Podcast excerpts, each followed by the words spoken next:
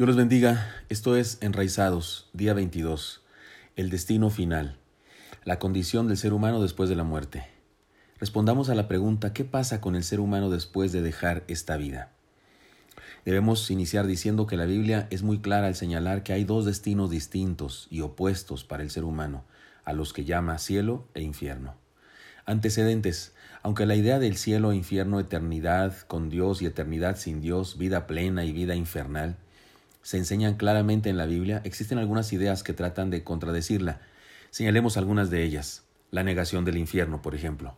El infierno no existe, dicen algunos. Opinan que no es posible que Dios haya creado un lugar de tormento eterno para los seres humanos. Dicen que su carácter de bondad no es congruente con esta idea. Les leo Romanos 8, 37 al 39. Antes en todas estas cosas somos más que vencedores por medio de aquel que nos amó, por lo cual estoy seguro que ni la muerte, ni la vida, ni ángeles, ni principados, ni potestades, ni lo presente, ni lo porvenir, ni lo alto, ni lo profundo, ni ninguna otra cosa creada nos podrán separar del amor de Dios que es en Cristo Jesús, Señor nuestro. Así es que basados en este pasaje o en muchos otros pasajes que hablan del gran amor de Dios que tiene para la raza humana, algunos dicen no es posible que exista el infierno, no hay tal cosa. Nota, en otro de estos estudios abordaremos en forma específica este tema, este asunto en particular, la existencia o no existencia del infierno. Pero por lo pronto déjenme decirles, existe una postura que niega la existencia de semejante estado, lugar o como sea. Otro, otro tema de controversia con respecto a este asunto, el universalismo. Algunos creen encontrar alguna base bíblica para decir que en el final de los tiempos todos los seres humanos serán salvos. Todos todos. Algunos creen que la idea de infierno se parece más a la del purgatorio católico, es decir, que se trata de un asunto transitorio para llegar a la gloria. Y otros opinan que sin pasar por ningún estado intermedio, todo ser, todo ser humano al final del mundo estará en el cielo. Veamos algunas bases bíblicas de esta enseñanza o de esta verdad. Su gracia derramada sobre todo ser humano. Dice la palabra, pero el don no fue como la transgresión, porque si por la transgresión de aquel uno murieron los muchos, abundaron mucho más para los muchos la gracia y el don de Dios por la gracia de un hombre Jesucristo. Y con el don no sucede como en el caso de aquel uno que pecó, porque ciertamente el juicio vino a causa de un solo pecado para condenación, pero el don vino a causa de muchas transgresiones para justificación. Pues si por la transgresión de uno solo reinó la muerte, mucho más reinará en vida por uno solo Jesucristo los que reciben la abundancia de la gracia y del don de la justicia. Así que, como por la transgresión de uno vino la condenación a todos los hombres, de la misma manera por la justicia de uno vino a todos los hombres la justificación de vida. Porque así como por la desobediencia de un hombre los muchos fueron constituidos pecadores, así también por la obediencia de uno los muchos serán constituidos justos. Pero la ley se introdujo para que el pecado abundase, mas cuando el pecado abundó, sobreabundó la gracia, para que así como el pecado reinó para muerte, así también la gracia reine por la justicia para la vida eterna mediante Jesucristo, Señor nuestro. Eso está en Romanos 5, 15 al 21. Y entonces por esta razón, algunos dicen su gracia derramada sobre todo hombre. Nos hace entender que al final de los tiempos todos serán salvos, todos seremos salvos. Otra idea, su sacrificio y muerte por todos. Pero vemos a aquel que fue hecho un poco menor que los ángeles, a Jesús, coronado de gloria y de honra a causa del padecimiento de la muerte, para que por la gracia de Dios justase la muerte por todos. Esto está en Hebreos 2.9. Y otros y, se añade también esta este otro argumento, su plan de restaurar todas las cosas. Y era traído un hombre cojo de nacimiento a quien ponía cada día la puerta del templo que se llamaba la hermosa para que pidiese limosna. Perdón, ese texto está equivocado.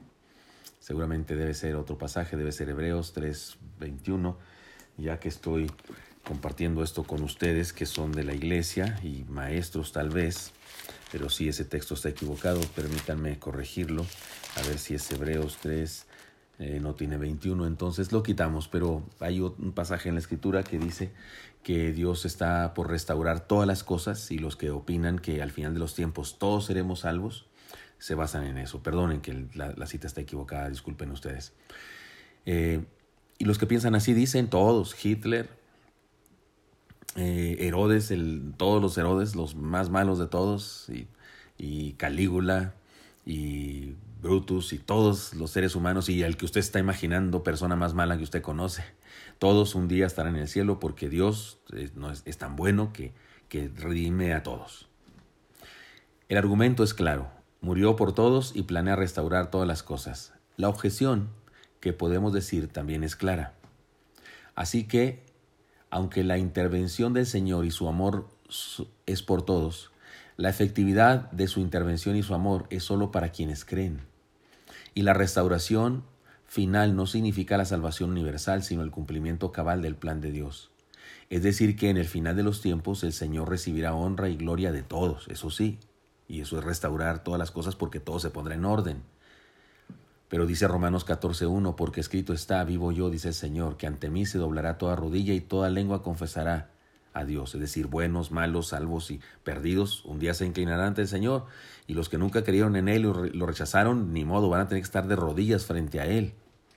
Sin embargo, es bastante clara y específica la enseñanza bíblica respecto a un destino diferente entre los redimidos por el Señor y los no redimidos. Y la diferencia entre unos y otros tiene que ver con varias cosas. La diferencia entre redimidos y no redimidos tiene que ver con entre los que creen o no creen les leo la palabra, porque de tal manera amó Dios al mundo que ha dado su Hijo unigénito para que todo aquel que en él cree no se pierda, mas tenga vida eterna. Porque no envió Dios a su Hijo al mundo para condenar al mundo, sino para que el mundo sea salvo por él. El que en él cree no es condenado. Y aquí viene la cosa clave. Pero el que no cree ya ha sido condenado, porque no ha creído en el nombre del unigénito Hijo de Dios. Y esta es la condenación, que la luz vino al mundo y los hombres amaron más las tinieblas que la luz, porque sus obras eran malas porque todo aquel que hace lo malo aborrece la luz y no viene a la luz para que sus obras no sean reprendidas. Mas el que practica la verdad viene a la luz para que sean manifiesto que sus obras son hechas en Dios. Esto está en Juan 3, 16 a 21. Otra cosa que decir, otra diferencia entre redimidos y no redimidos, unirnos a su plan o actuar en contra de su plan. Aquí está la diferencia. El que no es conmigo contra mí es, y el que conmigo no recoge, desparrama. Esto lo dice Mateo 12:30 y otra diferencia entre obedecer a su palabra o desobedecerla, aún después de haberla escuchado. Es decir, porque se desobedece cuando ha escuchado la palabra. Si no la has escuchado, sencillamente la, la ignoras, pero si la escuchas y no la haces, es desobediencia. Cualquiera pues que me oye estas palabras y las hace, lo compararé a un hombre prudente que edificó su casa sobre la roca. Descendió lluvia y vinieron ríos y soplaron vientos y golpearon contra aquella casa y no cayó, porque estaba fundada sobre la roca. Pero cualquiera que me oye estas palabras y no las hace, lo compararé a un hombre insensato que edificó su casa sobre la arena. Y descendió lluvia y vinieron ríos y soplaron vientos y dieron con ímpetu contra aquella casa y cayó. Y fue grande su ruina. Mateo 7, 24, 27. Es decir, que la Biblia sí es muy clara al señalar que hay diferencia, que hay diferencia entre unos y otros, redimidos y no redimidos. Y las diferencias son creer o no creer, unirnos a su plan o estar en contra de su plan, obedecer su palabra o desobedecerla. Por todo ello podemos hacer las siguientes declaraciones de fe. Ya he explicado que hay una postura que niega el infierno, hay otra postura que dice que todos al final de la cuenta iremos a dar al cielo. Y hay una postura en la Biblia, o no una postura, sino quiero decir una, una idea muy clara en la Biblia de dos destinos distintos. Por todo ello, permítame hacer algunas declaraciones de fe entonces que yo encuentro en la palabra del Señor y quiero enseñarles a ustedes. Hay dos lugares en que los hombres sabrán de morar después de esta vida. Los redimidos vivirán con Cristo en el cielo, no se turbe vuestro corazón, creéis en Dios, creed también en mí. En la casa de mi Padre muchas moradas hay, si así no fuera yo os lo hubiera dicho. Voy pues a preparar lugar para vosotros, y si me fuere y os prepararé el lugar, vendré otra vez y os tomaré a mí mismo para que donde yo estoy vosotros también estéis. Y sabéis a dónde voy y sabéis el camino. Le dijo Tomás, Señor, no sabemos a dónde vas, ¿cómo pues podemos saber el camino? Jesús le dijo, Yo soy el camino y la verdad y la vida, nadie viene al Padre si no es por mí. Eso está en Juan 14, 1 al 6.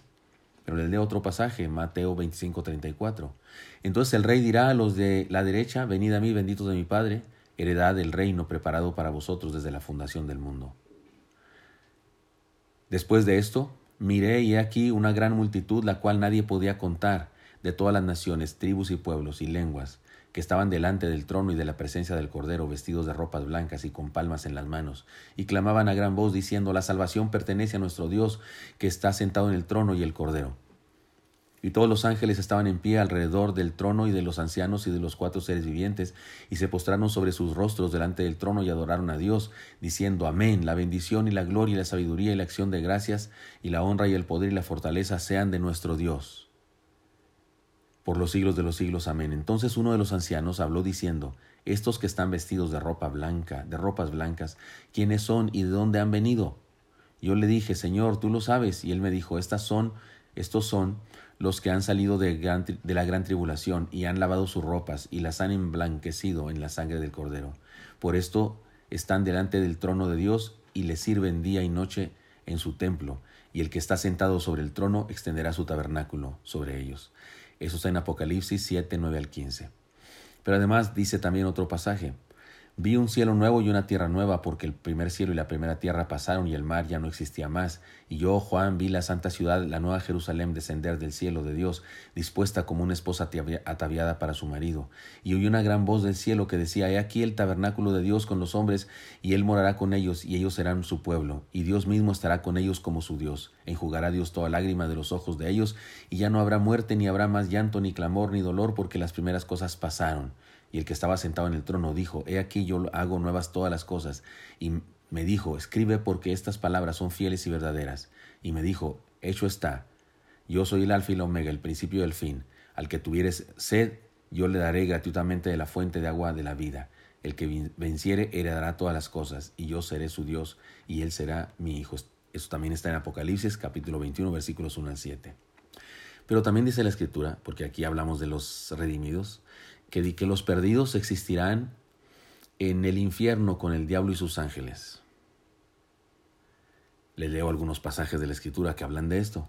Entonces dirá también a los de la izquierda, apartados de mí, malditos, al fuego eterno preparado para el diablo y sus ángeles. Mateo 25, 41. E irán estos al castigo eterno y los justos a la vida eterna. Mateo 25, 46. Aconteció que murió el mendigo y fue llevado por los ángeles al seno de Abraham, y murió también el rico y fue sepultado. Y en el Hades alzó su voz, estando en tormentos, y vio de lejos a Abraham y a Lázaro en su seno. Entonces él, dando voces, dijo, Padre Abraham, ten misericordia de mí, y envía a Lázaro para que moje la punta de su dedo en, agua y refresque mi lengua. Vino de la... Perdón.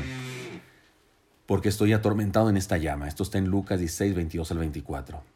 Pero déjeme otro pasaje. Él también beberá del vino de la ira de Dios, que ha sido vaciado puro en el cáliz de su ira, y será atormentado con fuego y azufre delante de los santos ángeles y del Cordero. Y el humo de su tormento sube por los siglos de los siglos, y no tiene reposo ni de día ni de noche los que adoran la bestia y a su imagen, ni nadie que reciba la marca de su nombre. Esto está en Apocalipsis 14, 10 al 11. Y Apocalipsis 20:10 dice, y el diablo que los engañaba fue lanzado en el lago de fuego y azufre donde estaba la bestia y el falso profeta, y serán atormentados día y noche por los siglos de los siglos. Otro pasaje. Conforme a mi anhelo y esperanza de que nada seré avergonzado, antes bien con toda confianza como siempre, ahora también seré magnificado, será magnificado Cristo en mi cuerpo, o por vida o por muerte, porque para mí el vivir es Cristo y el morir es ganancia. Mas si el vivir en la carne resulta para mí en beneficio de la obra, no sé entonces qué escoger, porque de ambas cosas estoy puesto en estrecho, teniendo deseo de partir y estar con Cristo, lo cual es muchísimo mejor. Es decir, sí, hay dos destinos a donde ir a parar. Déjeme decir algo más. Tal existencia, sea en el cielo o sea en el infierno, será eterna. Los pecadores se asombraron de Sión, espanto sobrecogió a los hipócritas, ¿Quién de nosotros morará con fuego consumidor?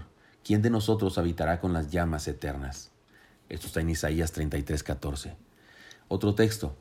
Este habitará en las alturas, fortaleza de roca será su lugar de refugio, se le dará su pan y sus, sus aguas serán seguras. Isaías 33, 16.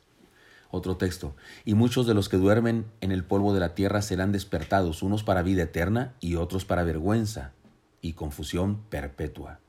Eso está en Daniel 12.2. Otro texto, Mateo 18.8. Por tanto, si tu mano o tu pie te es ocasión de caer, córtalo y échalo de ti. Mejor te es entrar en la vida cojo o manco que teniendo dos manos o dos pies ser echado en el fuego eterno. Y otro texto más de Mateo 25.46. E irán estos al castigo eterno y los justos a la vida eterna. Independientemente de lo que creamos respecto al cielo y al infierno. Abordaremos estos temas en otro estudio. Pero independientemente de lo que creamos, una cosa es cierta. Hay dos destinos para el ser humano después de la muerte y eso es importante. Porque el destino después de la muerte se define en esta vida, por eso es importante. Creamos o no o sea, que creamos o no, nos unamos al Señor, a sus planes o lo rechacemos, le obedezcamos o seamos rebeldes a su voluntad. Esa es la clave, eso es lo que define a dónde iremos a parar después de la muerte. Se trata de un destino eterno. Dios no quiere, perdón, Dios nos quiere en la gloria con Él, pero no obliga a nadie a estar con Él. Así que la decisión de aceptar su gracia o no hacerlo es del ser humano. Así que permítanme hacer una conclusión un poco extensa, pero déjenme hacer una conclusión de esto. Hay dos destinos y opuestos para los seres humanos después de esta vida. Dios desea que todos estemos con Él en la gloria eterna. Eso es el deseo de Dios, el cielo, la plenitud. Y ha hecho todo lo necesario para que sepamos esa verdad y para que podamos acceder a la vida eterna. Se hizo hombre, murió por nosotros, fundó su iglesia, es decir, Él ha hecho todo lo necesario. Yo le propongo, anhelemos estar con Él y creamos con todo el corazón. Sin embargo, aquellos que a pesar de la insistencia del amor de Dios lo rechacen, no disfrutarán de la vida eterna con Dios. Se me acercó un joven de estos que son muy inteligentes, interesados en la verdad, en la edificación de su vida y que leen mucho y me dijo, he leído algunos teólogos que no creen en el infierno. No creen que sea un lugar, piensan que es un estado del ser humano, y otros ni siquiera creen que exista tal cosa, porque Dios es bueno, es amor, y no pudo haber inventado un lugar así en el infierno, para mandar a la gente al infierno. Sin embargo, Cristo habló del infierno y nos advirtió que ahí sería el lloro y el crujir de dientes. ¿Qué quiso decir el Señor cuando habló de estas cosas? me preguntó este joven. Yo no tenía mucho tiempo para entablar con él en ese momento una discusión teológica bíblica extensa, así que le dije solamente lo siguiente. Le dije, si Cristo habló de eso, si nos advirtió acerca del infierno, si lo mencionó varias veces, no importa tanto si es un lugar o es un estado, si hay azufre y fuego o no hay tal cosa. Lo que importa es que el Señor dejó bien en claro que sería bueno no ir a parar ahí. Lo que sea, como sea, sería bueno no ir a parar ahí. Sea como sea, hay que evitarlo, pero no hay mucho problema con eso tampoco, porque la salvación es por gracia, por medio de la fe. Así que creamos y experimentemos la salvación, aunque nunca descubramos qué es el infierno, porque yo no lo pienso descubrir, porque no pienso ir para allá, no pienso ir ni de visita. Creamos y experimentemos la salvación, aunque no, nunca descubramos qué es el infierno, lo cual sería muy bueno. Aquel joven se quedó conforme con mi explicación y sé que sigue estudiando la palabra para creer. Usted puede pensar que, que, que, el infierno es metafórico, pero ¿de qué es metáfora? Que es un símbolo, pero ¿de qué es símbolo? Que es una figura literaria para representar algo, ¿qué es lo que representa? Yo supongo que usted está de acuerdo conmigo que no importa si es un símbolo, una metáfora, una poesía, es un hecho que simboliza o representa algo terrible, algo terrible a donde no sería bueno ir, o a donde sería bueno no ir. Así es que entendamos la gravedad del asunto del destino final del ser humano y asegurémonos de estar en la gracia de Dios por medio de la fe y busquemos que nuestros seres queridos también experimenten la salvación. Así es que es un lugar, es un estado. Yo personalmente pienso, no creo que sea un lugar geográfico, se, usa la palabra o el sentido de lugar en, el sentido metafórico, pero sí me queda clarísimo que se trata de una condición, un estado, un algo a donde sería bueno no estar. ¿Y cómo se logra no estar allá? Creyendo en Cristo, entregando nuestra vida, entregando nuestro corazón. Así es que sea cual sea nuestra interpretación al respecto, no vayamos allá. Creamos en Cristo, entregamos nuestra vida y Él nos salva, nos perdona, nos redime. Espero que esto sea útil para usted o que no estoy grabando ahora el, eh, eh, enraizados. Le invito para que siga conmigo el día de mañana y seguimos estudiando otra de las doctrinas fundamentales de la palabra. ¿De acuerdo? Aquí nos vemos entonces.